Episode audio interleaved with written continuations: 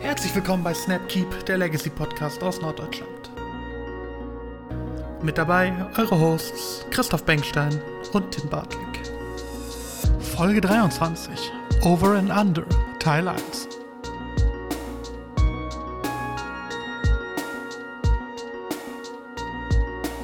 Einen wunderschönen guten Morgen, Mittag, Abend. Herzlich willkommen zu einer weiteren Ausgabe von Snapkeep, dem Legacy Podcast aus Norddeutschland. Mein Name ist Tim Barting und ich bin wie immer nicht alleine, denn wie immer habe ich meinen Co-Host und Podcast-Partner bei mir. Hier ist Christoph Bengstein. Christoph, ich grüße dich. Moin Moin, grüße dich, Tim. Christoph, wir haben im wahrsten Sinne des Wortes Pioniersarbeit geleistet im letzten Podcast. Mhm. Denn kaum habe ich hier von meinen Avancen, meinen Romanzen mit einem neuen Format geschwärmt, ne, nämlich mit Pioneer, äh, kam jetzt die große Meldung, dass äh, MTG Arena mehr oder weniger darauf ausgebaut wird, äh, Pioneer zu supporten in den nächsten, nächsten Tagen, Monaten, Jahren, vermutlich eher Monaten, würde ich schätzen, wenn ich mir da eine, eine Zeitschau überlegen müsste. Was sagst du dazu? Ähm, ich meine gelesen zu haben, dass das tatsächlich eher auf Jahre hinausläuft. Also wie, Ach, das akt aktuelle Format, ja, ich meine, stand so im Artikel drin, aber ich mag mich irren. Ähm, es hieß, dass es, das Format heißt der Explorer erstmal. Mhm. Und das soll auf Pioneer hinauslaufen. Haben wir auch gesagt, so wir müssen dann schauen, dass dann, dass da auch im Gegensatz zu den anderen Arena-Formaten echt gebannt wird. Nicht, nicht suspended, nicht rebalanced oder so, sondern mhm. echt gebannt. Aber dass, das, dass der Annäherungsprozess am ehesten eine Sache von Jahren ist. Wenn ich ah, okay, guck mal, so hatte ich nicht gelesen. Es war irgendwo versteckt. So, das kann auch sein, dass ich das irgendwie gerade, dass ich das irgendwo zwischen den Zeilen gelesen habe ja. oder so, dem sonst wäre. Ich meine, dass da irgendwas von Jahre da stand. Äh, ich hatte noch irgendwie mitbekommen, dass das jetzt mit Historic Anthology 6 die ersten Pioneer-Karten explizit reingedruckt werden sollen und soll wohl schon irgendwie jetzt im Juni oder so kommen. Deshalb hatte ich das irgendwie, glaube ich, bei mir abgespeichert, dass alles ein bisschen fixer geht. Ja, genau, das geht, geht damit los. Aber das sind dann ja noch nicht alle Karten und das wird so Stück für Stück reinkommen. Ich kann mir auch gut vorstellen, dass dann so einzelne Produkte da reingehen und die da jetzt mit Sicherheit aber auch erstmal sehr viel äh, Gehirnschmalz reinstecken werden, dass mhm. die da auch irgendwelche gebalanceden Sachen rauskriegen. Wenn ich irgendwie das jetzt den bisher so den, den Gossip so richtig gedeutet habe, ist beispielsweise Wynota schon so ein bisschen ein Problem oder könnte jetzt auch in dem neuen Format ein Problem werden oder andere mhm. Karten ist ja auch dann schwierig zu balancen, dass jeder, jede Zwischen oder jedes Zwischenmeter auch halt irgendwie ja gebalanced ist. Ja, noch Spielspaß macht, ne? Du willst die Leute ja irgendwie auch im, im Format halten. Mm, genau. Das ist da, glaube ich, irgendwie so ein bisschen der Punkt. Ja, ich fand das auf jeden Fall ganz cool zu sehen, weil die Rufe wurden ja immer schon lauter, dass man eigentlich ein Format auf äh, ein, ein non-rotating Format bei Arena haben wollte, welches es im Paper äh, auch gibt. Und das war ja, wäre ja theoretisch lange Historic gewesen, bis jetzt diese, diese Alchemy-Karten kamen, die dann online anders funktionieren als im Paper. Mhm. Oder eben auch teilweise mit, mit irgendwie perpetually Mechaniken haben, die nur online funktionieren. Mhm. Äh, so, so auf Hearthstone-mäßig. Und ja, umso, umso cooler eigentlich zu sehen, dass man augenscheinlich da so ein bisschen den, den Ruf der Community gehört hat bei Wizards und gesagt hat, dass man das Format, was ja eigentlich jetzt auch einen festen Platz im kompetitiven und im, im äh, professionellen, in Anführungszeichen, Magic kriegen soll, dass man das Format dann eben auch auf MTG Arena bringt. Mhm. Ja, das hat Wizards ja schon sich im, in diesem, das war irgendwie Post-Covid ähm, oder so jetzt so tatsächlich irgendwie so, so dieser Rückblick auf die Pandemie, wie hat sich das entwickelt und dann haben sie gesagt, ey, wir müssen aber jetzt doch irgendwie oder wir haben gemerkt, Magic ist eigentlich ein Spiel, das in seiner größten oder das, dessen größte Stärke das Papierspiel ist. Also ist mhm. ja alles schön und gut mit, mit ähm, digitalen Play und ist ja auch für viele praktisch und ist mit Sicherheit auch für die eine riesige Einnahmequelle, aber die echte Stärke ist das Paperspiel und da tatsächlich jetzt mit der vermeintlich größeren oder auch ja für sie wahrscheinlich beliebteren Plattformen auch Formate wiederzugeben, die, wo Papier und ähm, digital sich ergänzen beziehungsweise einander widerspiegeln, ist ja, ist ja sinnvoll und in dem Sinne konsequent von dem, was sie da erkannt haben. Ja, es geht immer noch um die Gathering bei Magic the Gathering, ne? Ja, ist so. Das ganze Soziale hat immer noch echt einen, ein, ein, ein Faktor, ein Stellenwert. Und wo du gerade sagtest, äh, dieser Post-Corona-Talk, ich finde daran erkennen, dass Corona vorbei ist, merkt man ja daran, dass äh, Arne zum Beispiel wieder zum FDM kommt. An dieser Mhm. Stelle auch nochmal auch noch mal liebe Grüße in diese Richtung. Aber generell finde ich, es merkt sich so ein bisschen alles so. Es wird mehr, oder? Hast du auch das Gefühl? Dass so langsam die Leute aus ihren Löchern kommen, wieder voll. Wir hatten gestern wieder eine gute Besetzung beim FDM hier in Hannover. Ähm, es wird langsam wieder. Leute haben auch Bock, wieder richtig Paper zu zocken. Also irgendwie, ich dachte ja am Anfang, dass es gibt ja in Hannover jetzt dieses Team-Trios-Event. Mhm. Ähm, und da dachte ich auch am Anfang so, naja, ob das wohl was wird, irgendwie, wenn man doch von vielen Leuten gehört hat, da passiert nichts. Aber jetzt habe ich mich gestern beim, beim FNM auch mal umgehört und es gibt doch auch schon viele Teams, die sich da bilden, auch Leute von außerhalb. Also, cool. ich glaube, Menschen haben wieder richtig, richtig Bock, äh, einfach noch mal mehr als vorher jetzt Paper Magic zu spielen. Ähm, für manche wird sicherlich auch irgendwie das Thema Maske da ein, ein, äh, ein Knotenpunkt sein, warum sie denn kommen oder eben nicht kommen. Ja. Und genau. Also, das finde ich auf jeden Fall alles sehr, sehr cool zu sehen. Mhm. Ja. Ich kann, ich kann ihn noch nicht, habe ich noch nicht so viele Erfahrungen gemacht. Jetzt zuletzt mein, mein kleines FNM war ja tatsächlich am Karfreitag. Da Mhm. waren wir hier in Lübeck, entspannte zehn Leute. Auch nochmal besten Dank an die Leute oder ich glaube an die Person, die wirklich von außerhalb gekommen ist. Ähm, war, war sehr cool. Also ich wäre natürlich schöner gewesen, wenn noch mehr gekommen sind.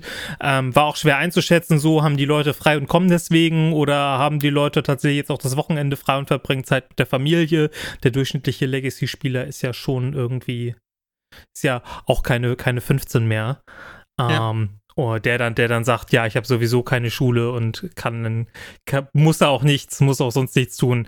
Ähm, von daher war, war spannend, aber wir waren zehn Leute, hatten eine coole Runde, es hat mal wieder Spaß gemacht. Ähm, nette Location.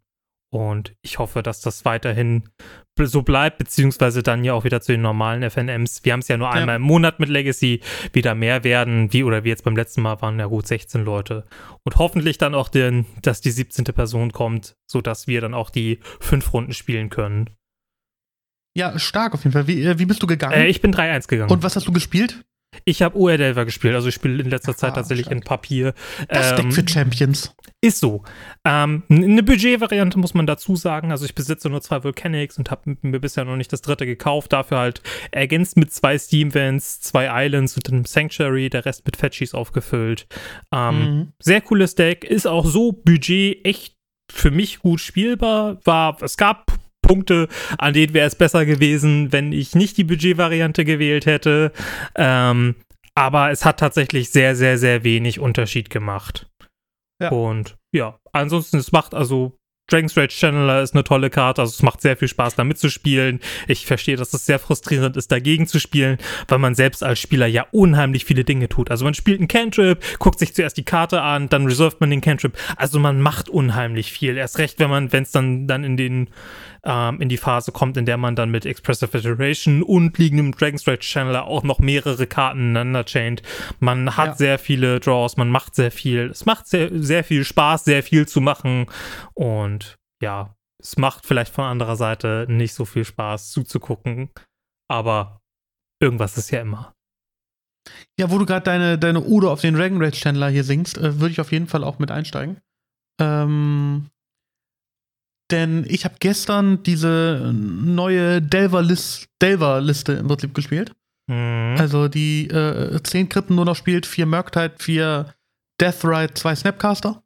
Und äh, die Slots, die dann im Prinzip aus den, aus den Delvern fehlen, ähm, da werden die Mischers Bauble aufgeführt aus Playset und auch noch zwei Predict. Und ich muss sagen, das ist also eine, eine wahnsinns geile Liste. Also Mhm. auch einfach Predict zu spielen mit einem liegenden Deathrite, brutal. Du siehst ja einfach immer, was du sagen musst. Also das ist der Wahnsinn. Ähm, Mischung aus Bauble und Predict ist natürlich auch eine geile Kombo. Also da passiert generell eine ganze, ganze Menge cooles Zeug in dem Deck. Ähm, hat mir sehr, sehr viel Spaß gestern gemacht und bin auch 3-1 dann gegangen. Ähm, Ja. Also ist schon cool. URDL war das Deck für Champions, ich hab's gesagt. Mhm. Ja, ist so, ist, ist auch kein, kein so großes Geheimnis. Ähm, nee, absolut nicht. Vielleicht, vielleicht noch ein, ein kleiner Shoutout. Also ähm, der, der, der geistige Vater dieses, dieses ganzen Haufen ist ja der Isaac Bullwinkle. Irgendwas mit Bullwinkle und einer Zahl bei Twitter zu finden. Hat da auch irgendwie so, so einen kleinen Artikel über, glaub, vier Seiten oder so geschrieben, wie er irgendwie zu diesem Deck gekommen ist, als, als was er Delver versteht. Also dieses Misch, diese Mischung aus Tempo und Value-Haufen und dass er sagt, er verschiebt so ein bisschen den Fokus auf den Value-Haufen, hat aber trotzdem jetzt noch, also hat den, den, den Tempoplan nicht ganz abgeschrieben. Also man kann immer noch mit einem ja. frühen Rank Stretch dann natürlich super Druck machen, aber mit Snappy natürlich auch irgendwie mehr Gebrauch von den Sideboard-Karten machen, mehr Value machen und kann dann auch einfach einen Murktide sehr gut zum Sieg reiten. Ja, was ja an sich genau. ein sehr cooler Plan ist oder auch einfach ein sehr starker Plan. Genau, und im Zweifel äh, funktioniert es auch immer gut, dass der Gegner einfach peu à peu so ein bisschen Damage nimmt und du dann mit Snapcaster Bowls auch einfach einen sehr legitimen Threat hast. Also, mhm. ähm, ich hatte das gestern ein paar Mal, dass ich aus der Expressive Iteration tatsächlich ähm, dann den, den Bolt geexiled habe, weil ich einfach wusste, ich kann ihm den jetzt an den Kopf schießen. Mhm. Ähm, mach, hab, krieg den im Prinzip umsonst so, ne? Also was den, den Mana, äh, den, den Kartencount betrifft. Und äh, mit Glück fresse ich einen Counter und wenn nicht, komme ich halt einfach dem Ziel näher, dass äh, er den nächsten Bolt forst oder irgendwann stirbt, so, ne? Also ja. das war auf jeden Fall ähm, nochmal so ein, so ein Winkel, den ich ganz cool finde an, an dem Deck. Weil gerade so mit, mit Snapcaster deine Bolts einfach nochmal deutlich gefährlicher werden, wenn es dann irgendwann so in Lethal Range, in Face Range geht. Mhm. Ja, Stepcaster auf jeden Fall eine Karte, die ja lange Zeit eigentlich auch unter dem Radar geflogen ist oder einfach eine lange Zeit nicht gut war. Ähm, man könnte sagen, äh, war, war dann auch eine lange Zeit, wurde irgendwie noch weitergeführt, war dann vielleicht überbewertet. Jetzt könnte man wieder sagen, sie ist unterbewertet. Und wenn du nichts weiteres hast, wäre das auch schon die Überleitung zu unserem Hauptthema. Nee, finde ich super. Hast du so gut eingetütet, machen wir direkt. Machen wir direkt. Ähm, es geht um, ähm, um, Dinge, die überbewertet oder unterbewertet sind. Und die, die Grundidee hattest du dazu, weil du irgendwie das Spiel spielst. Vielleicht erklärst du jetzt noch mal jemandem, der das so gar nicht kennt wie ich ursprünglich. Ähm, worum geht es? Was ist die, die ursprüngliche Idee gewesen?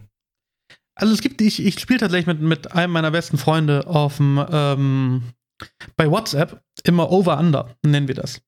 Und ähm, bei Over Under äh, reden wir über die verschiedensten Dinge und ähm, sagen dann, ob wir die überbewertet oder unterbewertet finden. Zum Beispiel so Dinge wie ähm, Kaffee Latte. Über- oder unterbewertet? Absolut oder, überbewertet. Äh, siehst du? genau. Würde, würde ich nämlich auch geben. Gibt aber auch Leute, die bestimmt sagen, boah, Kaffee Latte unterbewertet ist für mich der Hochgenuss meines Alltags. so, ne? Das sind dann so, so solche Sachen. Oder ähm, vierlagiges Klopapier. Absolut unterbewertet. Unterbewertet? Ja. Ich hätte gerade überbewertet. Also Vierlagig ist teuer. Merkst du den Unterschied zwischen drei und vier Lagen? Ja, auf jeden Fall. Ah, okay. Merke, der, der Herr, Herr Bengstein, der, der ist weicher. Ist so. genau, aber das ist so, so grundsätzlich das Spiel. Und wir haben es mittlerweile bei uns in, äh, schon, schon so incorporated, dass man einfach sich nur noch Begriffe schreibt bei WhatsApp und man schon genau weiß, jetzt, jetzt möchte der andere ja, wissen, ob über- oder unterbewertet. Und da kam ich heute drauf, irgendwie, dass ich dann meinte, hey komm, lass das doch mal als Podcast machen. Und da hat man eigentlich gedacht, machen wir für die nächste Folge irgendwie, also die, die hier nach. Aber dann kam so schnell irgendwie so viel Feedback und so viele coole Punkte ähm, im Discord und auch privat noch von, von ein, zwei Personen, dass wir gesagt haben, lass uns das doch einfach heute machen. Und so entsteht sie, die Liste aus 37 Items. Mal gucken, ob wir durchkommen. Aber wir werden jetzt über 37 verschiedene Punkte reden. Vielleicht sind wir uns sehr schnell einig und dann wird es was Kurzes. Vielleicht haben wir hier auch noch richtig, äh, richtig Kontroverse, richtig Diskussionsbedarf. Dann könnte das ein bisschen länger werden, dass wir da bei manchen Items hängen. Und ich freue mich tatsächlich sehr drauf, dass Snapkeep Over and Under live hier in eurem Podcatcher. Ich sagen, wir fangen direkt an, oder? Ja, genau. Ich dachte auch, du hast, haust jetzt den ersten raus. Ich habe die, ich hab, ich hab die Liste randomized, die wir bekommen haben. Mhm. Das ist jetzt alles ein bisschen durcheinander gewürfelt. Und den ersten Artikel, den ich hier habe, ist Artworks. Mm. Oha, direkt was Schwieriges. ähm. Finde ich auch. Finde ich auch. Ich tendiere zu underrated. Boah. Ja, ich, ich will das immer kontextualisieren. Meine, meine Aussage wäre eher, nee, ich glaube auch underrated. Also ich gehe geh mit. Ich, würd, ich, hätte auch, ich hätte auch einen Punkt für overrated. Also ich merke tatsächlich, je länger ich drüber nachdenke, man kann, glaube ich, für beide Richtungen gute Punkte machen. Aber sag gerne mal, warum du findest, Artworks sind underrated. Das, also, wie, mein, mein Grundgedanke ist, dass ein normales Artwork viel mehr zu bieten hat, als auf den ersten Blick zu sehen ist. Und viele mhm. Artworks darüber hinaus sind sogar so detailreich und so schön und so vielfältig, dass die gar nicht mal auf eine Karte passen. Und ich finde, man kann die Kunst eines Artworks häufig gar nicht komplett schätzen, wenn man sie nur auf der Karte sieht. Ja. Die ganze Erklärung dazu ist aber irgendwie jetzt so ein zweischneidiges Schwert. Das könnte jetzt heißen, dass es irgendwie das, was man sieht, ist eigentlich überbewertet, weil man daran denkt, was es sein könnte. Oder man könnte sagen, ähm, dass es eben genau die andere Richtung ist, ähm, weil es ja noch so viel mehr eben kann. Also, man, mhm. entweder bewertet man das, was, was es sein könnte, oder das, was es ist, aber es ist ja, und man sieht aber so wenig, obwohl es mehr sein könnte. Aber deswegen geht in beide Richtungen. Das waren, ja. waren so meine Gedanken. Ich, ich habe mich tatsächlich von der anderen Seite genähert bei meinen Gedanken gerade. Ähm, ich glaube nämlich, dass es auf der einen Seite sehr underrated ist, dass man im Prinzip immer so eine kleine eigene Kunstgalerie in der Hand hat, wenn man, mhm. wenn man spielt. So, das ist, ich finde, wer hat noch einen Bezug zu Kunst gerade in der heutigen Zeit, wo ja sehr viel irgendwie digital ist. Ich glaube, wo diese, diese klassische Kunst immer irgendwie so einen Stellenwert hat, irgendwo zwischen, äh, weiß ich nicht, ganz uninteressant und so ein bisschen uninteressant, ähm, finde ich es einfach cool zu sehen, dass über Magic tatsächlich so viele Menschen da einfach in eine in eine Berührung kommen mit Kunst, ne? Ähm, mhm. Dass man auch die verschiedensten und, und man, man nimmt ja auch Kunstwerke anders wahr. Wenn du dir irgendwie so ein, so ein äh, Rebecca Guay Artwork anguckst, dann weißt du mittlerweile, ja, das ist Rebecca Guay. So. Mhm. Und äh, das würdest du auch aus, aus 100 Karten rauserkennen, was ein Rebecca Guay Artwork ist. Ja. Und du würdest auch immer erkennen, aus welcher Epoche das ist.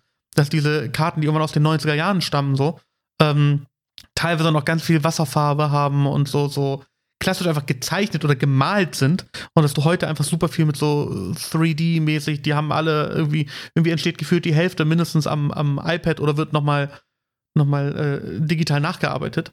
Und das finde ich auch einen ganz coolen, eine Art und Weise, so diesen, diese Entwicklung zu sehen. Also dahingehend finde ich Artworks eigentlich sehr underrated, dass man sehr, sehr viel draus ziehen kann. Mhm, genau, an sich ja. finde ich, wie gesagt, ich will nur mal Artworks an sich super, super schön und finde es manchmal schade, dass man die eigentliche Kunst des Artworks ja. ähm, gar nicht wertschätzen kann, weil das irgendwie auf einer Karte nicht zu sehen ist. Und wenn man das Bild aber dann irgendwie mal so irgendwo auf dem Bildschirm sieht in, in vielfacher Vergrößerung oder als tatsächliches Bild oder Poster oder was, man sieht erstmal, oh krass, das ist da alles drauf abgebildet und das zeigt das eigentlich.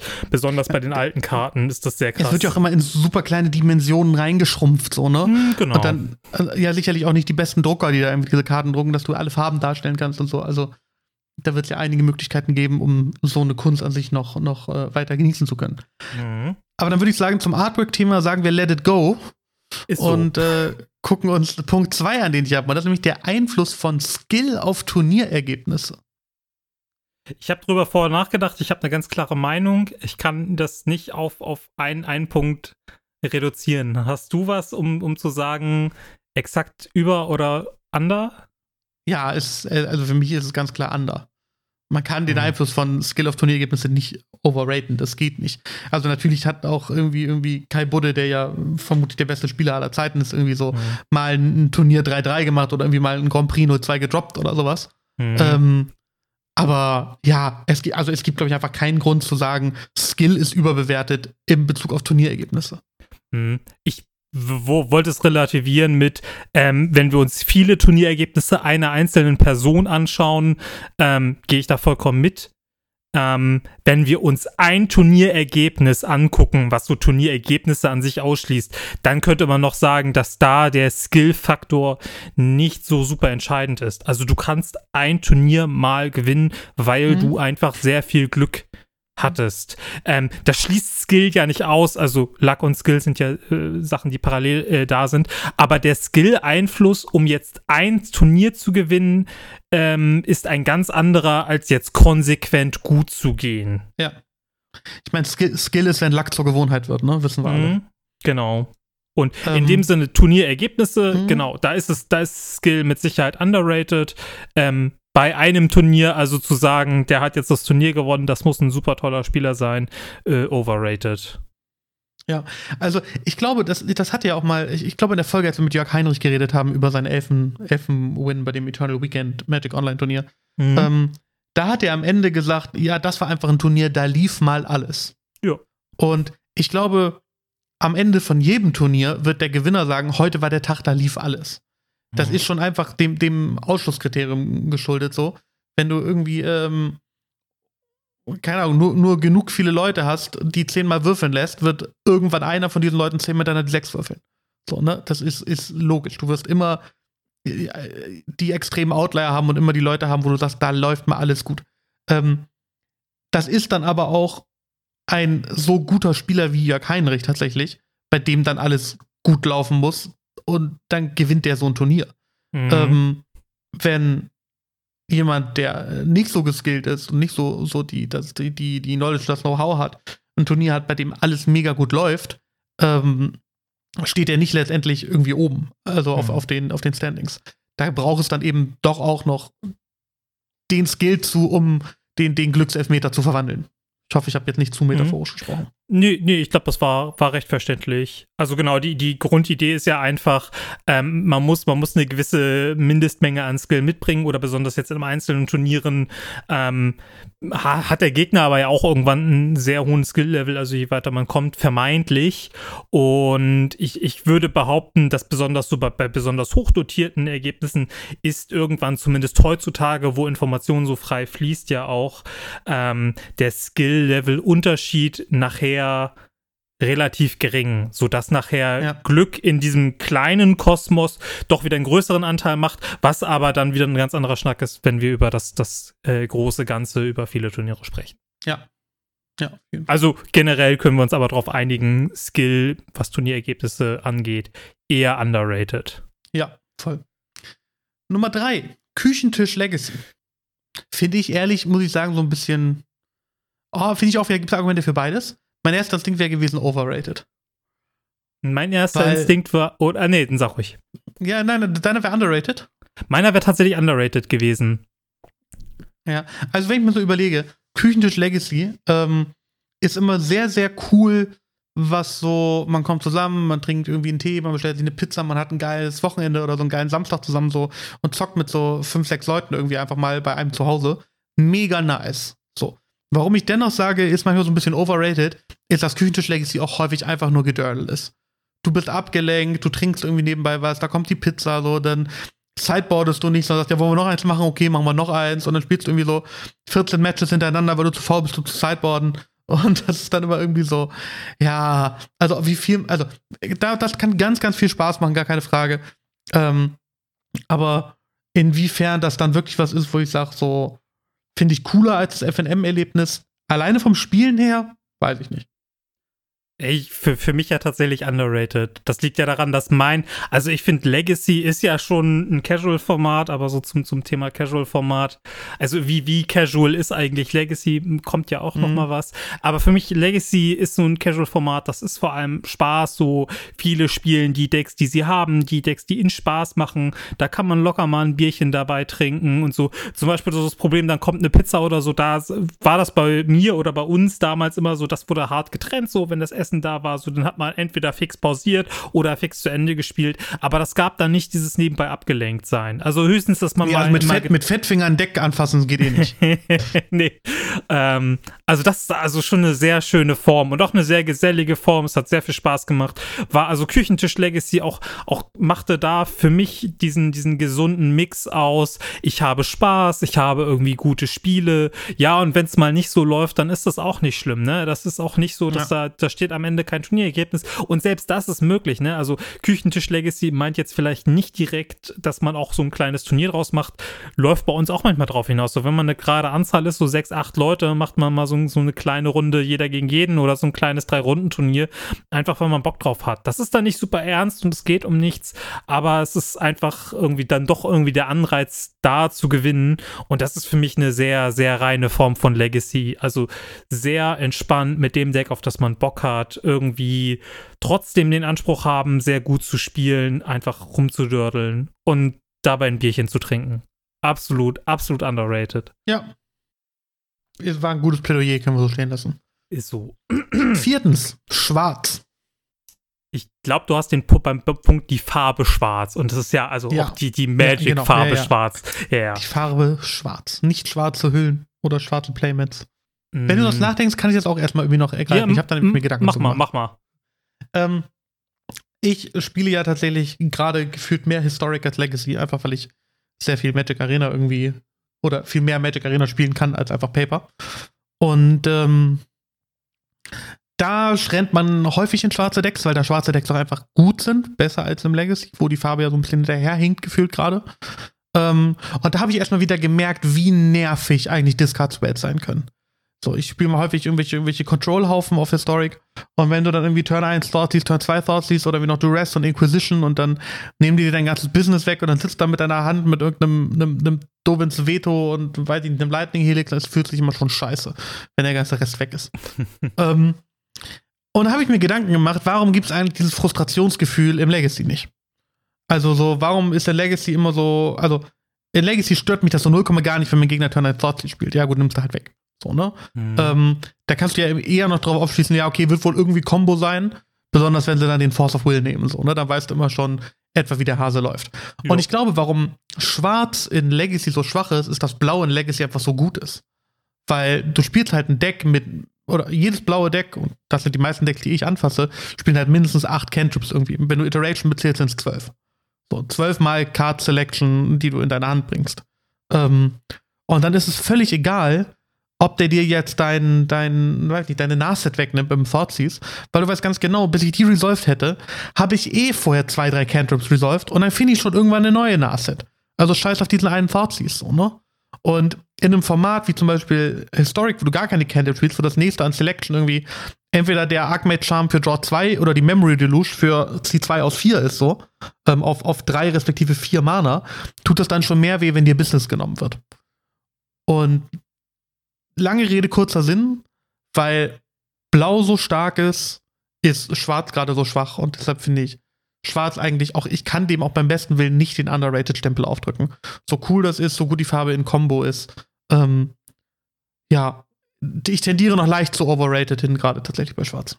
Mhm. Ja, ich bin auch bei, bei Schwarz, ähm, bei Overrated. Auf jeden Fall im Legacy-Kontext.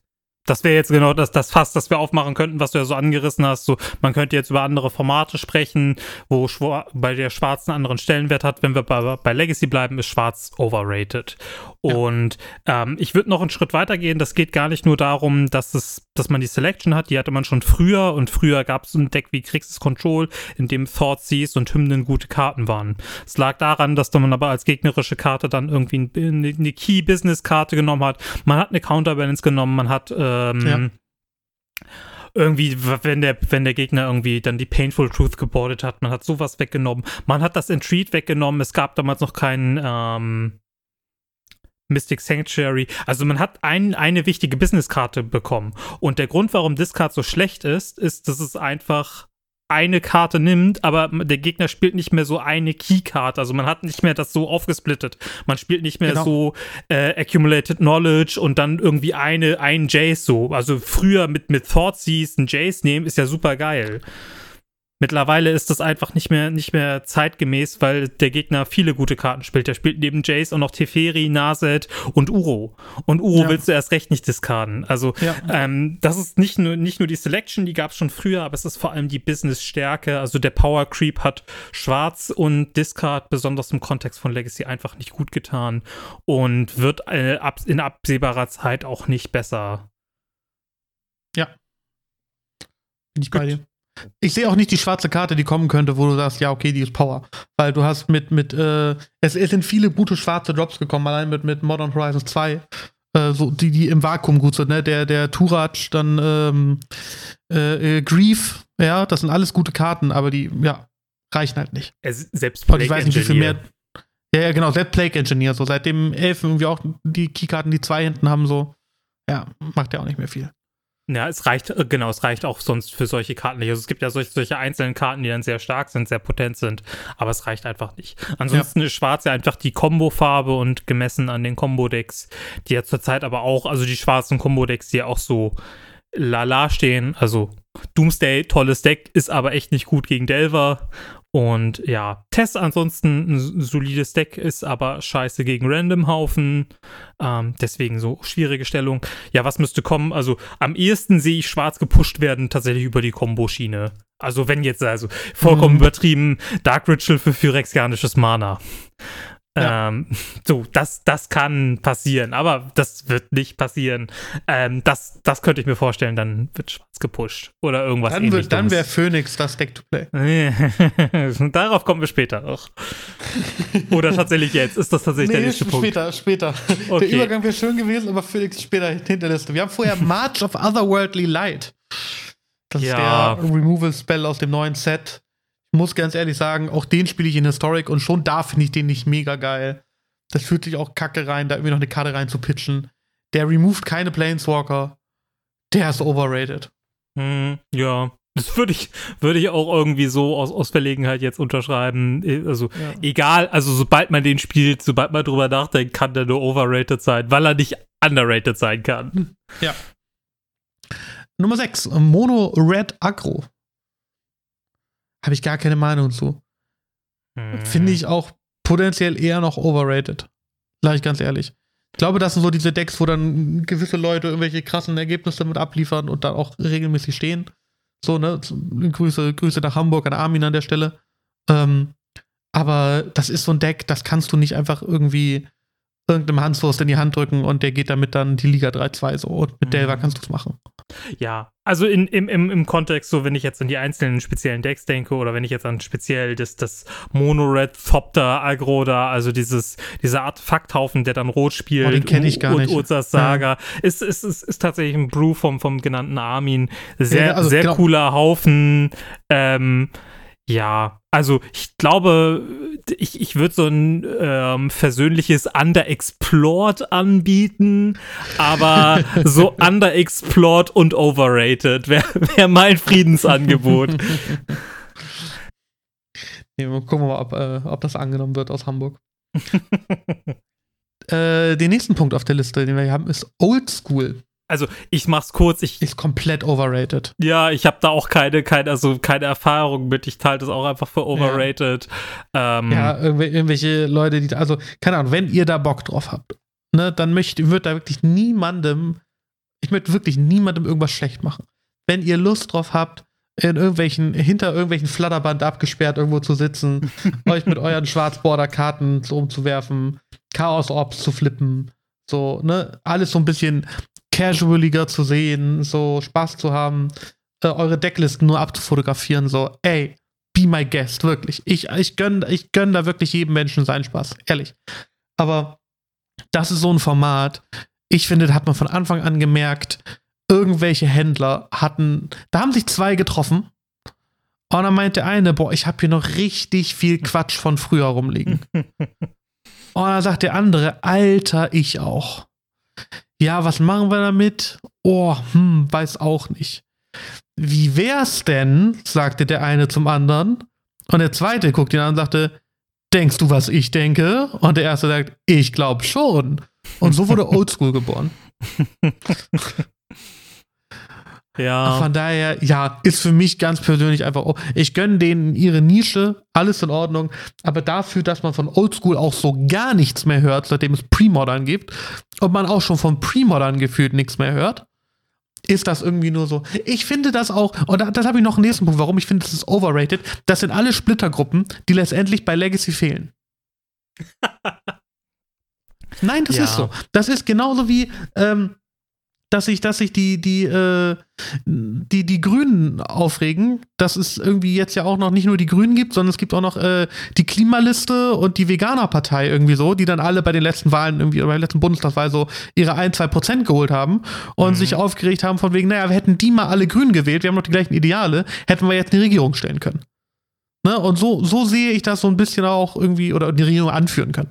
Eine Regierung mhm. stellen sie ja. Ich, ich, ich finde ja, Analogie super. Es geht aber tatsächlich auf den Punkt. Also es li liegt ja vielleicht daran, dass die Unzufriedenheit, ähm, also dass die oder das, was man von, von Legacy erwartet hat, irgendwann nicht mehr geboten wurde. Nämlich so ein bisschen Nostalgie, so ein bisschen Beständigkeit. Das sind ja einfach Punkte, die Legacy lange Zeit geboten hat, die es dann aber irgendwann nicht mehr gab, weil der Power Creep kam und du musstest dein Deck aktualisieren, sonst wurdest du einfach fertig mhm. gemacht und, und, und. Also ich, ich kann mir sehr gut vorstellen, dass es einfach im Kern genau das war. Also das, was, was ursprünglich mal war, wurde nicht mehr geboten und deswegen haben sich einzelne Leute davon abgegrenzt, um das, was sie eigentlich von dem Format erwartet haben, nämlich irgendwie so ein Nostalgie-Flash oder so, das haben sie sich dann woanders geholt.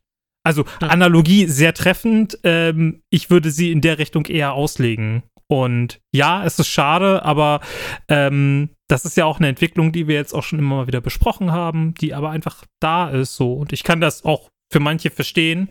Ähm, ja, aber genau, ob, ob das dann das Wahre ist, ähm, sei dahingestellt. Für mich nicht, ja. für dich auch nicht, für andere mit Sicherheit schon, aber ansonsten. Also jeder, der, der Bock hat, irgendwie hinter Flatterband zu sitzen und sich mit Serendip F-Read abzuwerfen, der ist auf jeden Fall mein Guest. Mhm. Sengia Vampire, solche Karten. Sollt ihr alle, ey, wirklich, wer da ja, Spaß dran hat, das meine ich wirklich so, wer da Spaß dran hat, soll das gerne machen. Meine Welt ist das nicht. Ich finde das alles overrated. Mhm. Und ich würde Pre-Modern, weil wir dabei sind, in die gleiche Kiste schmeißen. Genauso overrated. Komm. Ist so. Es, es ist, ja gut, für mich, für mich auch. Ich, ich könnt ihr, könnt ihr nicht mal genau sagen. Also, für mich alles der gleiche Bums. Ja. So, achtens. Oh, jetzt geht's direkt weiter. Mono Black Reanimator. Ja, ist auch overrated. Also, ja. wenn es wenn wenn es irgendwie geratet ist, ist es overrated, right? Also ist ja einfach also einfach nicht gut. Also, wenn das wenn das das Einstiegsdeck ist für Legacy, bitte. Kein, kein Thema. Wenn das das Deck ist, äh, woran du Spaß hast, auch bitte, weil das irgendwie dann einen tollen Plan hat. Du kannst da irgendwie deine alten Karten spielen. Lake of the Dead sieht auch noch irgendwie schick aus. Und äh, du verlierst nicht gegen Leyline, weil du irgendwann dein Grave Titan Hardcast kannst. Bitte. Aber wenn du an wenn du es an irgendeiner Stelle bewertest, ist es ziemlich sicher overrated. Denn das, das zu underraten mhm. ist, ist schon schwierig. Ich gucke gerade mal, was die Listen so spielen. Ja. Also, das ist normale, die normale Reanimator-Shell, nur dass die Grisselbrand-Aktivierungen irgendwie nicht so geil sind. Wahrscheinlich mittlerweile mit Archon und ja. dann mit Sachen wie Grave, Grave also früher war es viel mit Grave Titan und ja, ja, sehe ich auch noch eine Liste, die ich hier gerade habe. Und die konntest ähm, du halt auch mal gut hardcasten, eben mit den ja. Ritualen und so. Ja. Also. Ja. Nee nee, ist kein gutes Deck. Und ist auch, muss man auch ganz ehrlich sagen, wenn man das irgendwie neuen, neuen Spielern irgendwie so als an die Hand gibt, ja, guck doch mal Reanimator, das ist auch nicht so teuer. Und kauf Mono Black, dann kannst du es auch noch upgraden in RB irgendwann. Wenn, wenn, wenn du in RB upgradest, hast du wirklich schon die, richtigen, die richtige Abzweigung genommen. Wenn du die falsche nimmst, dann gradest du das irgendwie in, in äh, Blue Black Reanimator ab, womit auch wirklich niemand glücklich wird. Und dann sitzt du da auf deinem Reanimator-Pool, der überschneidet sich mit nix. So, du hast auch irgendwann echt Geld ausgegeben. Du bist doch einfach traurig, dass deine Spiele alle gleich ablaufen. Das, du, du, du wachst nachts auf, schweißgebadet, der Magger aus, aus dem Days Artwork guckt dich an. So, das wäre alles wirklich nicht, nicht das, wo ich mich in Legacy-Perspektive sehe. Von welchem Artwork sprichst du da? von, das von Nemesis. Das ist Nemesis Artwork. Du weißt, wer ich meine, oder? Ja, ja, ja. nee, ich also dachte, ich so. dachte auch gerade noch an, an, an Serum Visions, aber. Ja, nee. ja, das ist wirklich alles so, das, das braucht man nicht. Das möchte ja wirklich keinem, wirklich keinem antun. So. Äh, an, auch an alle Leute, die irgendwie vielleicht mal einen Kumpel haben, den die in, in Legacy anführen möchte. Und das sind mir die Leute, da, da habe ich wirklich größtes Verständnis, wenn einer sagt, ich habe noch nicht so viel Cash, ich will jetzt ein bisschen was proxen, so, ich will jetzt ein bisschen da irgendwie zocken, ich leihe mir was, so, alles cool aber investiert nicht euer eh schon vielleicht spärliches Magic-Budget in so Einbahnstraßen wie Mono Black Reanimator, nur weil einer gesagt hat, das ist voll cool, du kannst Turn 1 was riesengroßes legen. Ist das die gute Überleitung? Oder ist das wieder zu viel gehofft? Das ist äh, die gute Überleitung, tatsächlich. denn das nächste Thema, was wir haben, ich muss meine Mono Black Animators ausmachen, ist miteinander statt gegeneinander spielen. Und ich finde, da ist Mono Black Reanimator super, weil wenn ich gegen jemanden spiele, der Mono Black Reanimator spielt, dann spielen wir zusammen gegen ihn. Also das Mit ist immer diesem- mega. Ja, mit diesem Deck hast du entschlossen, dass wir das gleiche Ziel haben. so ein bisschen wie Nickfit. Ich finde schön, dass wir uns beide dazu entschieden haben, dass ich gewinne. Ja, miteinander statt gegeneinander spielen. Geht so ein bisschen in dieses ganze Küchentisch-Ding rein, ne? Ist für mich auch nicht per se was, was mit, ähm, mit Legacy zu tun hat. Ich sag trotzdem aber jetzt mal, wenn wir es von Legacy fernmachen, underrated. Oh, krass, also ich habe. Weil, Ja, oder führ's erstmal aus. ich erklär's, weil, pass auf, ich hab ja jetzt, ich hab da mich lange drüber lustig gemacht, aber so kenne deinen Feind und support your local game store sind immer zwei Mottos, die ich durch mein Leben ziehe. Deshalb war ich beim Volker im Idee und Spiel und hab zum gesagt, Volker, wenn du mir ein mega Angebot machst für die beiden Kamigawa-Decks, Commander, dann kaufe ich zwei. Weil der hatte nur noch, die, nur noch das, das Rot-Grüne da. Und meinte, das Blau, das Blau-Weiße kriege ich nicht mehr rein, die kann ich mich immer nur im Pack bestellen. Und ich dachte, pass auf, wenn ich so ein Blau-Weißes mir von dir kaufe, dann kaufe, also wenn mir so ein Blau-Weiß gibt, dann kaufe ich auch ein Rot-Grünes.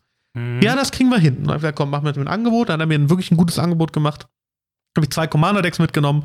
Habe mir gedacht, im Zweifel habe ich da einfach auch irgendwann den Kappa-Kanonier und irgendwie äh, ganz viele anderen geilen Kram so als Wertanlage drin.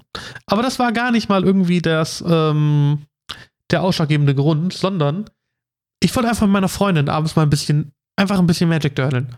Mhm. Und wenn wir da zusammen spielen, ist mir das auch völlig egal, weil sie hat immer rot-grün, macht die monströsesten Kombos, verbraucht meine kompletten Würfel, weil sie immer irgendwie so riesige, äh, riesige Kreaturen dann irgendwann hat. Ah ja, der ist ja jetzt modified, dann kommt hier noch ein Counter, und dann kommt da noch was und dann muss ich ihr immer noch bei jedem zweiten Counter helfen und sagen, ja, da hast du einen vergessen, da hast du einen vergessen und dann hoffe ich, dass ich meine eine Swords to Plowshares aus meinem Deck ziehe in den nächsten, in der nächsten Karte, sonst sieht das mal alles nicht so gut für mich aus. Aber das macht doch einfach schon eine Menge Spaß. Und ich finde, das ist ein Aspekt, der verloren geht, wenn man einfach nur die ganze Zeit sehr kompetitiv Magic sieht. Und deshalb Mhm. finde ich, wenn wir es nicht auf Legacy beziehen, ist miteinander statt gegeneinander spielen auf jeden Fall underrated. Wenn wir es auf Legacy beziehen, ist es komplett overrated, weil solche Leute spielen dann auch Mono Black Reanimator. Mhm.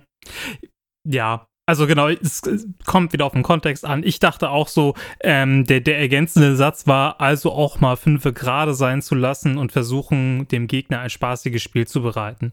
Also, wenn es irgendwie nur darum geht, mal einfach zu gucken, wie funktioniert das eigene Deck oder man spielt ein Turnier oder irgendwas. Also, wenn es auch nur um was Minimales geht, so, nee, einfach, also absolut overrated, ähm, ich finde, also da, darum geht's nicht. Also das ist nicht meine Aufgabe als Gegner, dem Gegner jetzt ein spaßiges Spiel zu bereiten, besonders wenn mein Gegner das jetzt irgendwie für irgendwas verbaselt hat.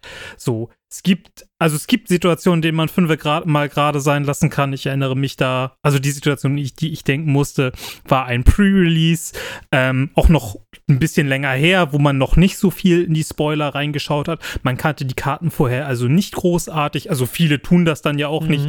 Die machen diese Booster auf, sehen die Karten zum ersten Mal und die Karten, die sie gegenüber haben, haben sie auch zum ersten Mal. Und das sind dann nicht alles Doktoren, die alles sofort, äh, also Dok Doktoren der, der, der, äh, der höheren Mathematik oder was weiß ich, die das alles sofort lesen, verstehen und hundertprozentig umsetzen können. Also das passiert auch mal und auch mich eingeschlossen. Man liest irgendwie eine Karte, ähm, sieht die und dann vergisst man, was sie macht oder man blendet irgendeinen Aspekt dieser Karte aus. Also auf manchen Karten steht auch einfach viel drauf. Und da bestand auch, also klassische Situation, Combat, aktiver Spieler greift an, ähm, nicht aktiver Spieler, die klärt halt irgendwelche Blocks und hatte irgendeine Karte nicht richtig gelesen. Und dann sagt der äh, aktive Spieler, ja, ja, passiert das und das. Und dann so, oh Mann, was ist, ach so, das wusste ich gar nicht. Und dann so, ähm, ja, dann würde ich das gerne zurücknehmen, war dann die Situation.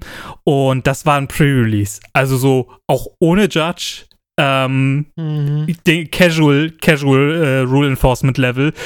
Und der hat da halt mega hart drauf bestanden. Und das war für mich eine klassische Situation, wo ich auch sagen würde, ey, es geht hier um echt nicht viel. Ja, genau. Die Gegner kennen sein. diese Karte nicht.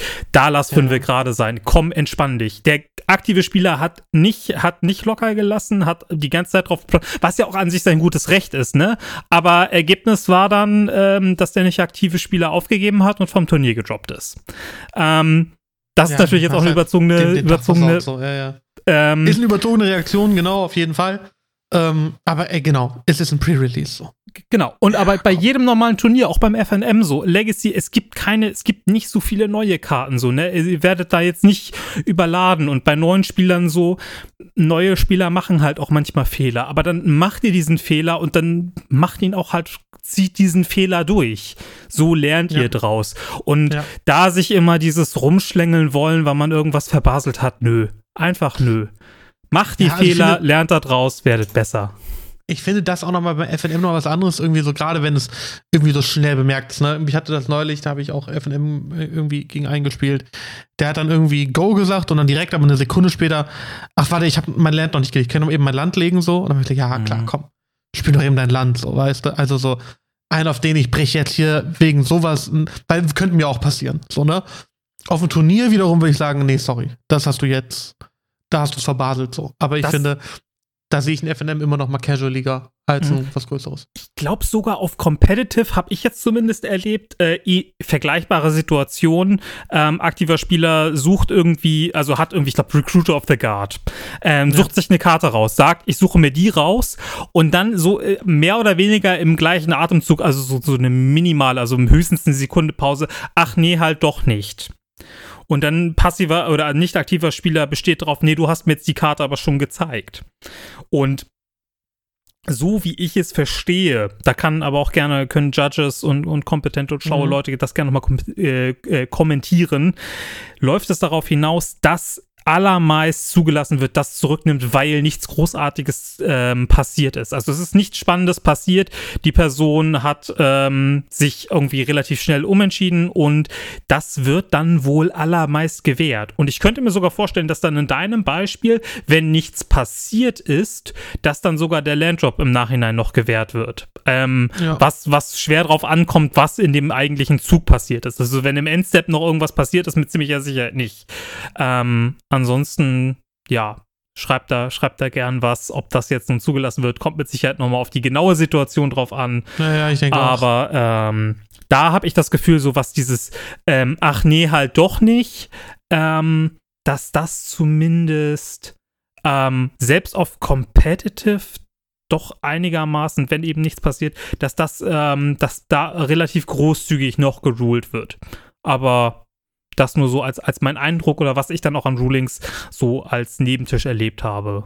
Und das, um, um das vielleicht abzuschließen, das finde ich auch gut, dass es so gemacht wird. Um ja sonst ja. zu sagen, ansonsten finde ich ja dieses Zurücknehmen und ähm, ähnliches bin ich kein Fan von, finde ich absolut overrated. Man spielt gegeneinander und eben nicht miteinander. Und wenn einem das nicht passt, muss man halt irgendwie noch eine entspanntere Form des Spiels nehmen, wie irgendwie, was weiß ich, Commander oder so. Da ist es ja tatsächlich irgendwie das Ziel, dass man eigentlich am meisten Spaß hat, weil man spielt nicht Multiplayer, um zu gewinnen. Und wenn, ich naja. damals, ich, ich wollte gerade noch eine kleine Anekdote erzählen. Ich habe damals Juh. mein allererstes Magic, äh, mein allererstes Modern FNM gespielt. In Maastricht war das. Und ich habe, glaube ich, Runde 1 oder Runde 2 gegen Tomek gespielt. Und Tomek kannte ich zu dem Zeitpunkt da noch gar nicht. Mittlerweile ist das echt ein, ein guter Freund von mir. Und auch einfach einer der besten Magic-Spieler, die ich kenne. Also, Tomek hat jetzt letztes Wochenende das Historic Open of Arena für 200.000 Dollar gecasht. So, mhm. also der, der ist, glaube ich, unbesiegt gegangen in 17 Runden oder weiß nicht wie lange. Ich glaube, sieben Runden und acht oder so, 15 Runden, ist das so? Na, jedenfalls ist er halt zu null gegangen an beiden Tagen und mega guter Spieler. Punkt aus Ende. Und mhm. dann haben wir gespielt und ich hatte damals ähm, Monogrün Stompy gespielt im Modern. Mit äh, Leatherback Ballast und solchen Sachen, ne? So 3 Mana 4, 5, so richtig stark. Und äh, Dryad Militant. Mhm. Und äh, ich habe meinen Turn 1 Dryad Militant und äh, er hat Junt gespielt und spielt Turn 1 Thoughtseize, nimmt doch irgendwas. Und ähm, legt sein äh, Thoughtseize halt einfach zur Seite. Und das ist auch die erste Karte, die er gespielt hat. Und Dryad Militant sagt ja, äh, wenn Instant oder Sorcery in Graveyard gehen, exile sie stattdessen. Mhm. Und ich wusste natürlich auch zu dem Zeitpunkt noch nicht. Plus, ich war halt auch noch super neu. Wie trennt er jetzt Exile und Graveyard? Und denkt er da dran oder denkt er nicht dran? Mhm. Also sage ich ihm dann irgendwann, schon auch so, so ein bisschen später, das ist übrigens Exile, ne? Mhm.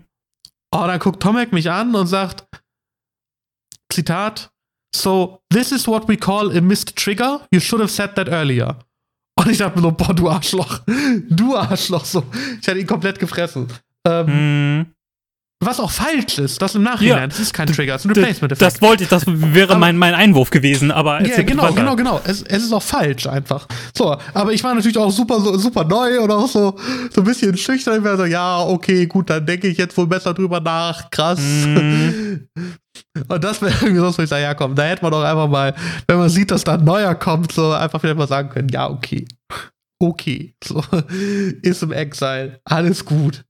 Mhm. Naja. Macht ja ich, bei Junt auch nicht so viel Unterschied, wo die liegen. Für den Und- Golf vielleicht. Dann bist du brav zum Ju- Judge gegangen und der hat den DQ gefressen. Nein, natürlich nicht. Und Erst so seid ihr Freunde geworden. Ja. Ich bin tatsächlich irgendwann, ähm, wie, wie ich Freund geworden, ganz witzige Geschichte, wie wir befreundet wurden. Ich bin, äh, er hatte mich eingeladen zu sich nach Hause, weil die einen achten für einen Draft brauchen. Und das war, glaube ich, mein erster Draft jemals. Und als ich reinkam, hieß da, hing der erstmal ein Black Lotus an die Wand genagelt. Und er meinte nur so, ja, das ist ein China-Proxy. Und ich war schon so, ah ja, okay. Und dann habe ich ihm in meinem ersten Pack, das war ähm, oh, Oath of the Gatewatch, glaube ich, Mhm. ähm, habe ich die Swings of the Final Word aufgemacht, Mhm. die ja eine absolute Bombe ist im Limited. Und ich wusste das aber nicht. Ich habe stattdessen Slip Through Space gepickt und habe die Swings gepasst. Und dann waren alle so, was bist du denn für ein Noob? Und ja, irgendwie ist man dann so ins Gespräch gekommen und dann wurde ich aber irgendwie zukünftig häufiger in Drafts eingeladen und so bin ich dann in diesen Freundeskreis gerutscht. Den Lappen kann man super ausnehmen. Lass den mal häufiger einladen. Ich habe ich hab Blue Black Prowess Control gedraftet. So, das war mein Archetype. So ein paar Removal Spells, dann irgendwie so ein, zwei Mana Beater mit Prowess und das war's. Und Slip Through Space halt, ne? Und Blockbar zieht eine Karte, Digga. Insane. Eben. Was willst du, was Ja. willst du mit so einer dicken Sphinx, ne? Bis dahin hast du das Spiel schon längst beendet. Eben, ich bin, glaube ich, auch 1-2 gegangen. So. Äh, lass uns zum nächsten Punkt Ja. kommen. Wir haben sehr lange über Miteinander statt Gegeneinander spielen geredet. Der nächste Punkt, Punkt 10 auf unserer Liste, ist Ursas Saga. Ja. Da haben wir. Also ich gehe davon aus, dass die Karte gemeint ist, nicht das Ja. Set. Ja, geh ich, bin ich auch schwer von ausgegangen. Ja. Das hätte das wäre jetzt auch ähm, witzig.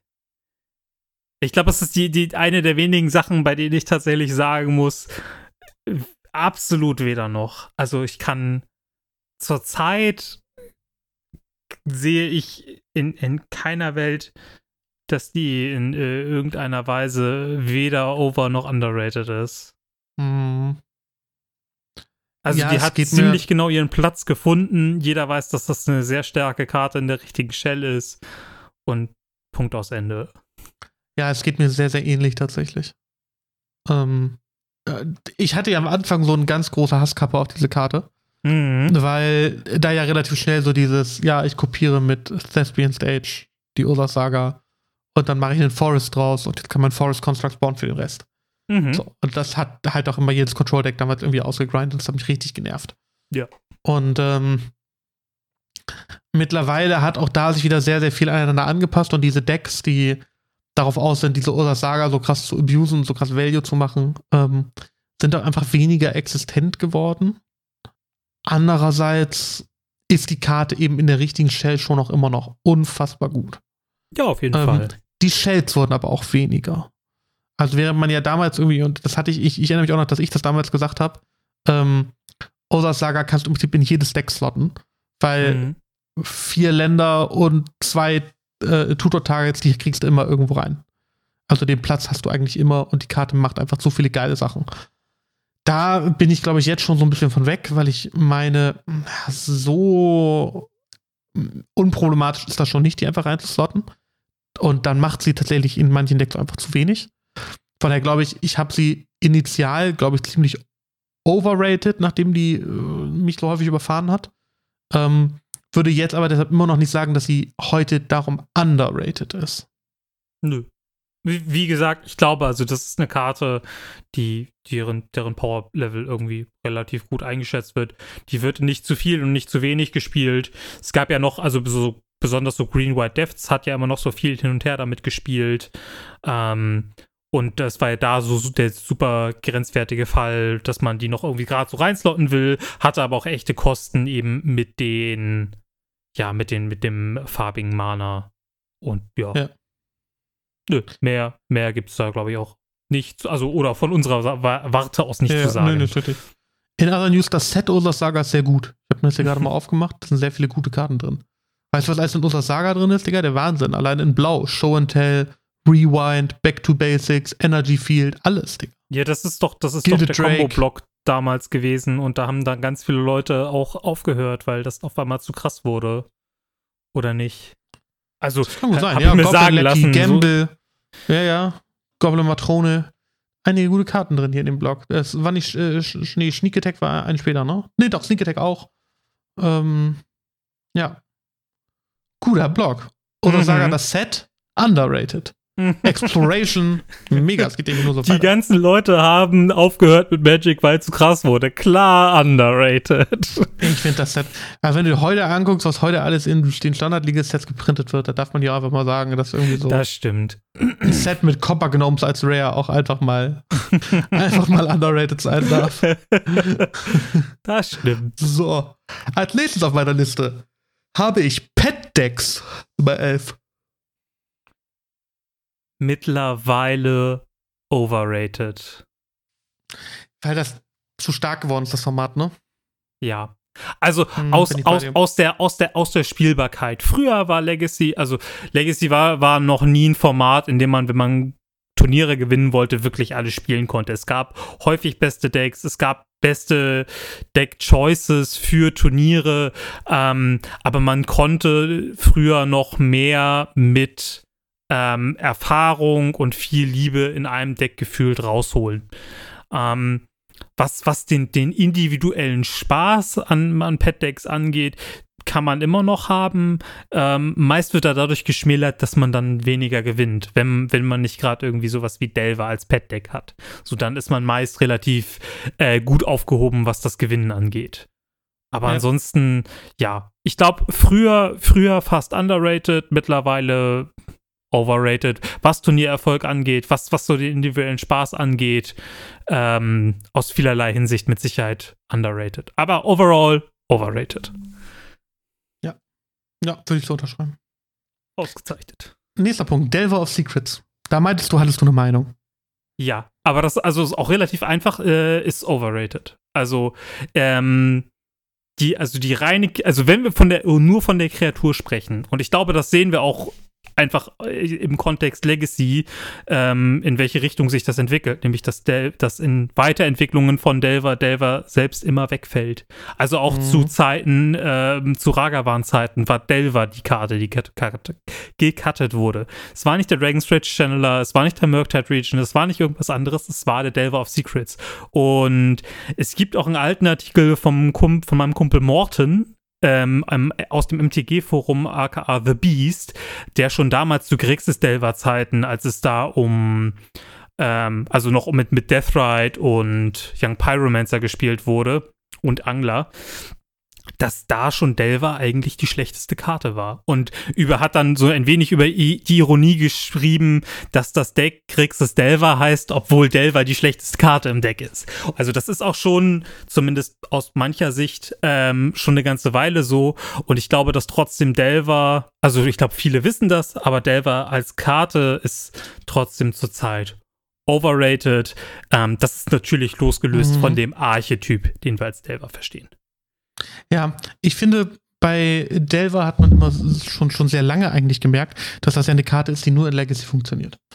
Und mhm. ähm, ich erinnere mich, dass es ganz früher, das irgendwie 2015 rum, hat ja auch angefangen gehabt, da gab es mal so Grixis Delver-Versuche in Modern und mit Thought Score und was da noch alles irgendwie gespielt wurde. Ähm, aber das war da immer schon kein gutes Deck und da war Delver lange Tier 1 Deck in Legacy zu dem Zeitpunkt. Und ja, eigentlich ja bis heute ohne, ohne Unterbrechung. Mhm. Und warum Delver halt in Legacy so gut ist, ist einfach der Support-Staff, den es in Modern nicht hat, ne? Ja. So alles, was irgendwie drumherum stattfindet. Und wo du jetzt im Prinzip merkst, dass du Kreaturen hast, die einfach besser werden und die genauso gut in diesen ganzen Support-Cast rein, reinslotten, wie zum Beispiel ein, Dranksway Channeler oder eben ein Ragavans gewesen ist, ähm, dann wird langsam klar, ja, Delver ist halt auch nur eine Clock. Jo. Und Nimble Mongoose war auch eine Clock, weißt du? Ja, aber Nimble Die auf- Mongoose auf war, ähnlich eine, war eine Sticky Clock. Also der Unterschied zwischen Nimble Mongoose und Delver ist ja, ist ja schon groß. Nimble Mongoose war ja damals schon, Mhm. schon so die, die True Name Nemesis für, für Arme. Genau, ich, ich wollte nicht sagen, dass, äh, dass sie so gleich sind, aber also was im Prinzip, der, der Mongoose wurde ja auch lange gespielt in dem gleichen Slot. Es Mhm. wurde dann irgendwann wegrationalisiert, weil es einfach stärkere gab. Und jetzt hat es im Prinzip den, den nächsten in der Nahrungskette getroffen, wie der Dragonfly Channel auch wegrationalisiert werden wird, sobald es irgendwann den nächst besseren One-Drop gibt, in Mhm. egal welcher Farbe ja auch. Wir müssen uns ja nicht vormachen, dass dieser ganze Supportcast nicht genauso funktionieren würde, wenn jetzt ein weißer oder ein schwarzer One-Drop kommt, der einfach so komplett alles, alles abreißt. So, dann wird es da genauso äh, Dazes geben und Forces und äh, Mhm. alles, was du drumherum brauchst, um den zu protecten und darauf zum Sieg zu reiten. Jo. Guti. Gut. Machen wir einen Haken hinter, sind wir uns erstaunlich einig. Ist so. Punkt 13, Lucky Number 13, Seed Time. Ja. Ähm, ich Underrated. ich, äh, ja, abs Ganz absolut klar underrated. Ganz Ähm, klar underrated. Kauft Seed Time. Kauft, bestellt, konsumiert. Snapkeep. Finanztipp der Woche und, und für Time. immer kauf diese Karte. Los, du brauchst What, diese what Karte. time is it? Ich glaube, mehr brauchen wir gar nicht dazu sagen. Es ist alles gesagt. Ähm, Ja. kauf die Karte. Punkt, Punkt 14, Combo Decks. Hm. Das ist auch, also müssen ist wieder wieder kontextabhängig. Ähm, für die allermeisten, also oder ich sag wie es ist, äh, in Paper underrated, in ähm, auf MTGO overrated. Äh, ich würde dir den, also ich hätte auch gesagt underrated initial. Und ich würde den in Paper Time mitgeben, weil ich glaube, dass du genau die gleichen Punkte sagen möchtest, die ich sonst sagen würde. Fang an, ich, vielleicht kann ich ein, zwei Sachen mehr dazu sagen. Äh, ich glaube, Leute sind sehr, sehr schnell frustriert von Combo-Decks, weil sie einfach teilweise eine härtere Lernkurve haben, als man es erwarten würde. Plus ähm, macht es doch einfach in dieser Lernkurve, das Deck zu lernen, macht es halt einfach weniger Spaß. Wenn du dich irgendwie einen äh, Control-Deck in die Hand nimmst, kannst du immer dördeln, hast immer eine geile Zeit und immer Bock. Und wenn du ein, ähm, auf ein FNM mit dem Combo-Deck gehst und irgendwie, keine Ahnung, im, im, dein Doomsday-Pile falsch baust, dann hast du 45 Minuten Zeit, um über deinen Fehler nachzudenken. Und deshalb glaube ich, dass viele Leute erstmal irgendwie so eine kleine Hemmstelle davor haben, Commodex in die Hand zu nehmen, maximal auf einem größeren Turnier zu spielen und dann sind sie nicht gut, weil sie es eben nicht regelmäßig spielen. Deshalb Mhm. glaube ich, dass Combo-Decks in Paper Meta super underrated sind. Mhm.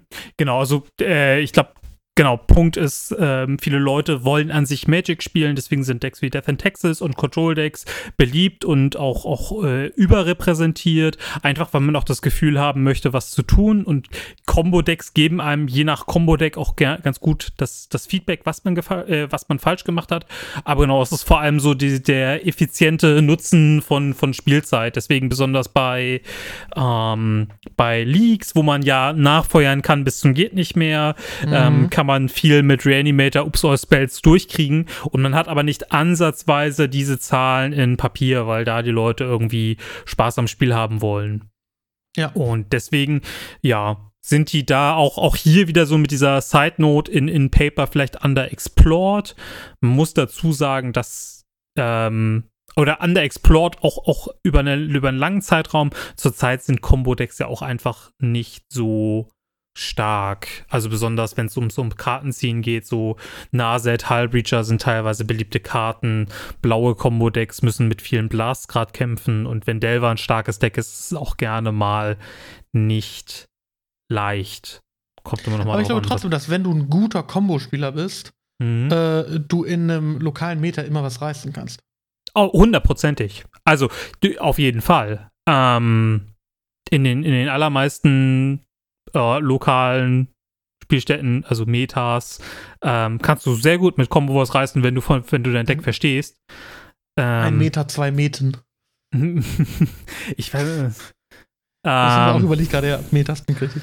ähm, nee, also ich glaube, das Problem ist, Meta ist ja eigentlich nur so, so, so ein griechisches ähm, äh, zu Zusatz äh, Füllwort. Also beschreibt ja einfach nur so, so, ein, so ein Über. Das gesamte Wort ist ja immer Meta-Game. Oh, Mhm, also ja, das, genau. das Meta ist ja nur dieses äh, Dingens. diese, diese Ortsangabe über oder so, also irgendwas übergeordnetes, also über das Spiel Metagame grob übersetzt.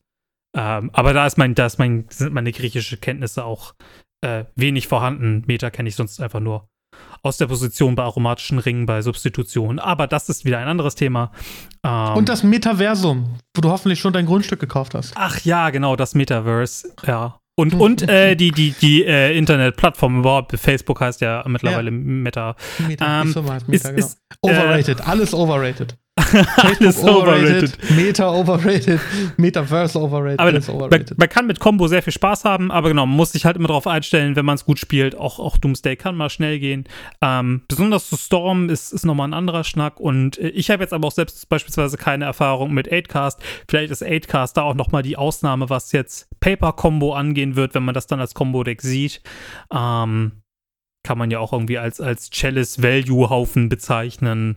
Ähm, aber 8cast wäre vielleicht nochmal so die Ausnahme, weil es aber auch einfach viel Play hat, viel dördelt und viel und lange tut. Also ja, nicht diese typischen ja. Combo-Paper-Schwächen hat. Ja. Bin ich direkt bei dir. Guti. Lass uns auf den nächsten Punkt gehen. Ja. Äh, Grist. The Hunger Tide. Drei Mana Planeswalker mit Green ja. Sun nicht holbar. Ja. Macht sehr viele Insekten, kann, glaube ich, Creature oder Planeswalker auch abschießen auf Minus. Ja, genau wenn du dann deine Kreatur opfern kannst, was ja auch erst in Resolution passiert. Ähm, auch, auch, oh. Ich finde den, ich, also ich fand den am Anfang overrated und jetzt findet er nicht mehr statt. Ich sag's so. Also was heißt, er findet nicht mehr statt? Er hat dann, ja? Ich weiß, wenn ich das letzte Mal einen Christ gesehen habe. Ja, er ist sicher One-Off irgendwie in so, in so Zenit-Decks und mhm. vielleicht auch in Elfen irgendwie, weiß ich genau. nicht. Genau, ja. Ähm, aber ist jetzt wirklich nicht so, dass ich sage, äh, boah, was eine gute Karte, mega der Push, so, ähm, wirkte auf mich, also in den ein, zwei Malen, die ich ihn gesehen habe, stark. Aber ich mhm. glaube, es gibt einen Grund, warum ich ihn auch nur ein, zwei Mal gesehen habe. Es hat, genau, so. Vielleicht die, spricht das auch dafür, dass er underrated ist. Ja, also, ähm, hat ja seinen Standardplatz in Elfen und hat ja auch seinen, seinen Standardplatz in den anderen Haufen. Ich glaube, dass das die Karte selbst ist vielleicht underrated, aber das Problem ist ja, dass die Farbe schwarz so schlecht ist. Und mhm. ähm, nur um ihn zu splashen, ist dann auch wieder doof, dass man das dann nur so rausholt. Also, ich glaube, ähm, ja, nee, Karte ist fein. Vielleicht ist die Karte im Einzelnen dann auch äh, underrated äh, und, und im Kontext dazu schwarz eben overrated. Habe ich das richtig rumgesagt? Karte underrated, glaube, ja. Farbe overrated. Over, ja. ja. gut. Ähm, Ansonsten hätte ich gesagt, so, man, man weiß, wo die Karte steht. Ist eine feine bis, bis starke Karte und im Kontext auch teilweise sehr gut und passend, aber ja, krank daran, dass Schwarz halt nicht ja. geil ist. Ich glaube, das war es auch Auf schon. 16, eine Karte, die in letzter Zeit besonders unter Feuer ist, äh, gerade weil es da ein, äh, mindestens eine andere Karte gibt, die in dem gleichen Slot gespielt wird. Äh, Jace the Mind Sculptor. Ist ja auch wieder eine Karte, die wenig stattfindet. Und ja, also pff, im, im Zweifelsfall overrated. Ähm, liegt daran, dass es zu viel Blast gibt, gibt zu viele gute Antworten. Mhm. Ist an sich eine tolle Karte, aber pff, ich glaube, ja. Ja, ist halt, ich glaube, äh, kränkelt dadurch, dass du mittlerweile sehr viele Drei-Mana-Walker hast, die viel machen. Ja. Und äh, Jason mit vier Mana halt doch einfach nochmal ein Investment mehr ist. Ähm, und auch dadurch, dass du jetzt mit The Wandering Emperor jemanden in diesem Slot hast, der nicht ansatzweise das gleiche tut wie Jace, sondern auf einem ganz anderen Engel agiert, mhm. ähm, den du aber flashen kannst. Du kannst viel besser dein Mana benutzen als Control-Deck. Ähm, und du hast dann letztendlich auch einfach einen Threat. So, ne? Also so, auch ein, ein äh, Wandering Emperor muss gehandelt werden und frisst Handkarten, die dir äh, Jace sonst regelmäßig machen würde. Also Jace ist hier schon die bessere Karte, dadurch das awkward zu casten, aber auch einfach eine, ähm, ja, ein potenziell äh, nachteilig gegenüber dem Wandering Emperor und deshalb vielleicht mittlerweile einfach overrated. Ja, wie gesagt, es ist ohne, ohne Kontext sehr schwierig, auch besonders, weil der Jace selbst ja so wenig stattfindet. Ja. Aber das, das ja zu Recht. Bevor wir es falsch sagen, weiter. 17. Basic Körperhygiene. Das kam privat von jemandem, der sich nicht im, im Discord äh, ja öffentlich darstellen wollte. Ich muss ehrlich sagen, Basic Körperhygiene underrated ähm, als Stilmittel. Also einfach mal den Gegner voll stinken, dass er sich nicht konzentriert, ist der Snapkick-Tipp der Woche. ja, wir hatten schon vorher, darüber geschnackt. So, es ist auch einfach, also die ganzen Spikes kommen mit dem ganzen Engel geshoote daher und, und wollen irgendwie jeden Vorteil mitnehmen, ne? Aber so und nutzen dann, trotzdem Deo. Und, und, und dann so ein Scheiß, ne? Nutzen nicht mal ihren natürlichen Vorteil, den natürlichen Geschnack, äh, Gestank, um das Revier zu markieren. Weißt du, das muss man schon nutzen. Also, das ist auch, ähm, ja, der Indikator für geistige sein. Mittelmäßigkeit, nicht zu seinem Gestank zu stehen. Ja. Körperhygiene underrated. Machen wir weiter. Ähm, One-Offs. Habe ich, glaube ich, ehrlich keine Ahnung zu. Vielleicht ein bisschen underrated. Ja, eher Richtung underrated geben. Meine, ja, es kommt drauf an. Also ich habe mich ähm, 80 Karten DNT habe ich, als ich Combo gespielt habe, ähm, ich glaube Test oder ja, ich glaube ich habe Test gespielt und sah, dass mein 80 Karten ähm, Kyorion Death in Texas Gegner eine Mindbreak Trap im Board spielt. Und da dachte ich mir schon, geiler Macker. und da dachte ich mir schon, ja nu, äh, die, die kannst du ja auch schenken. Ich habe dann auch den Gegner einfach umgefahren und einfach gewonnen.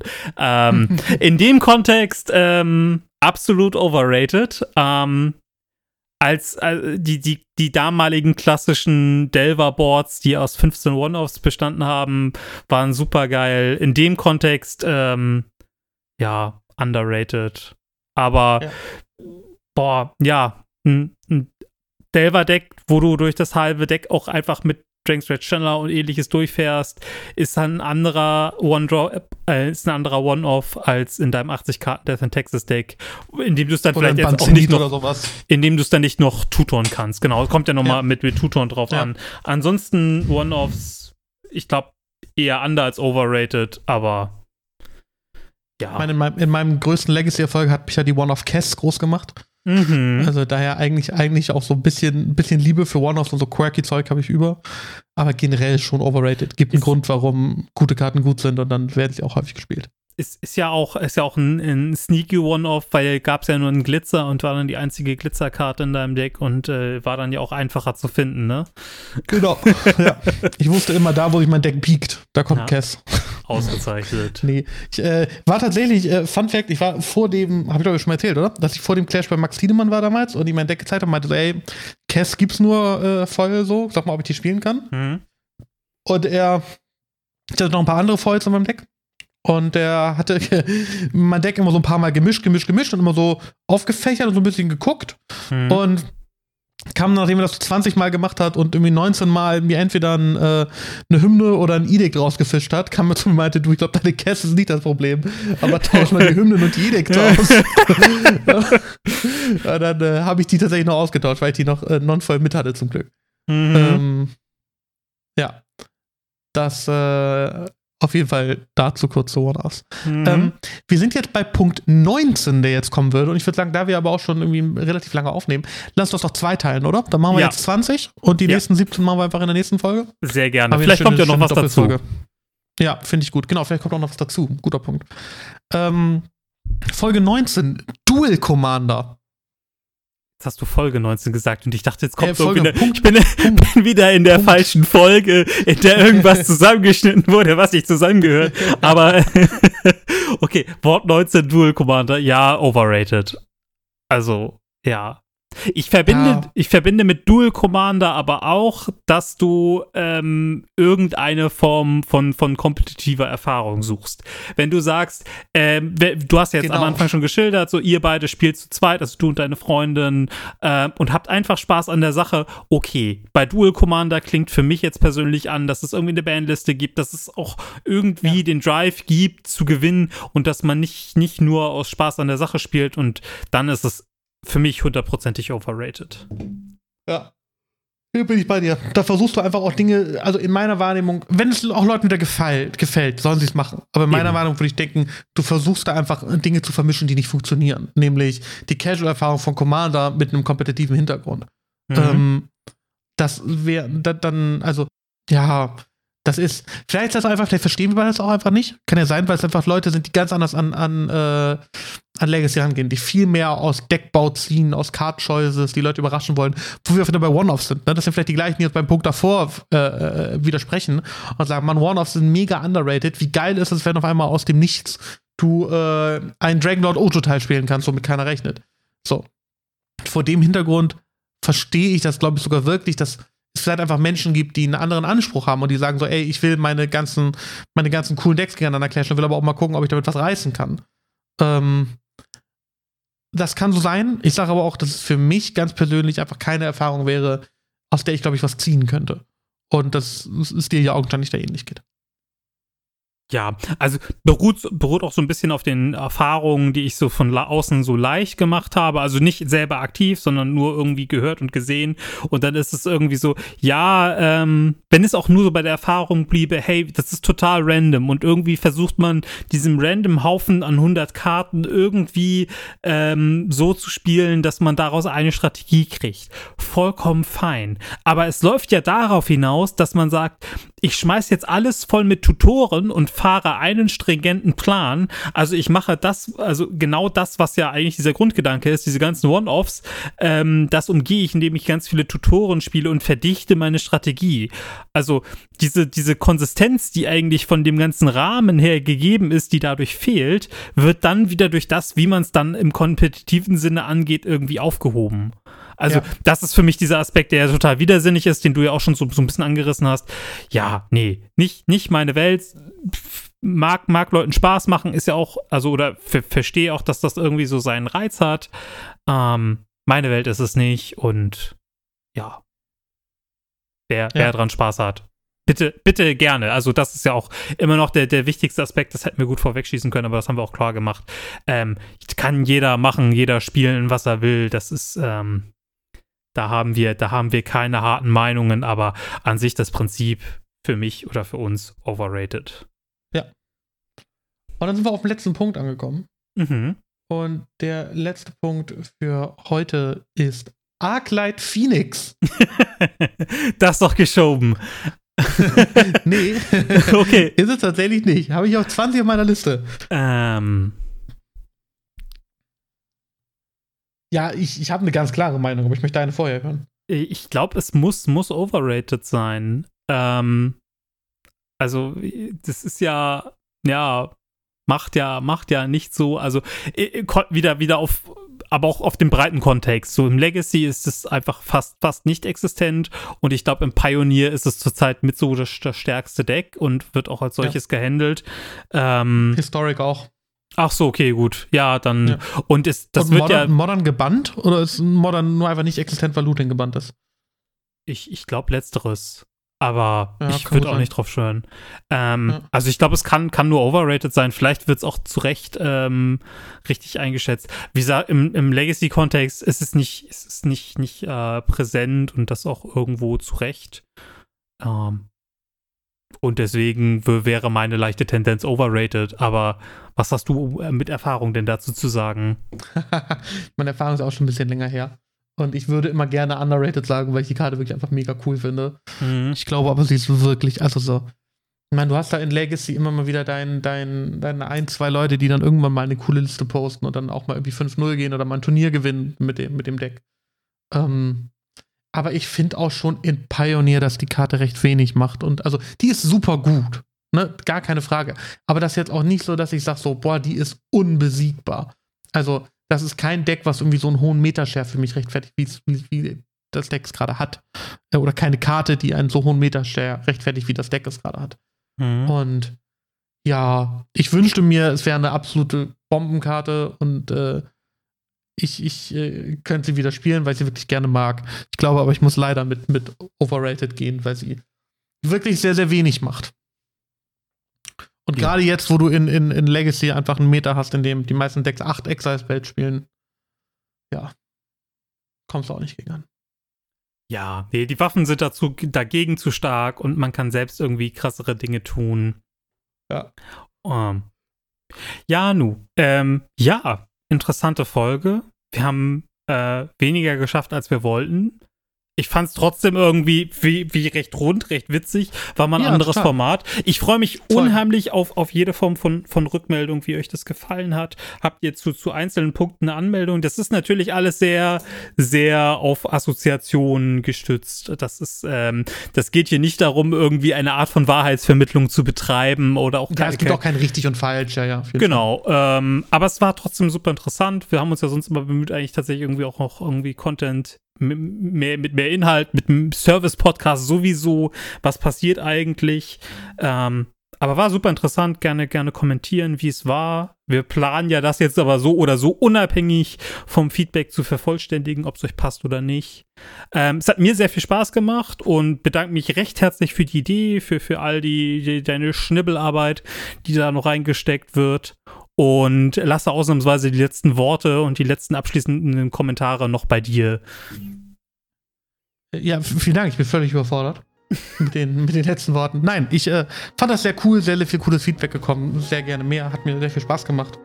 Und ja, ich freue mich auch auf, auf Folge 2. Macht äh, sehr viel Spaß. In diesem Sinne habt ihr alle noch einen schönen Start in die Woche und wir hören uns dann in der nächsten Folge wieder. Ciao.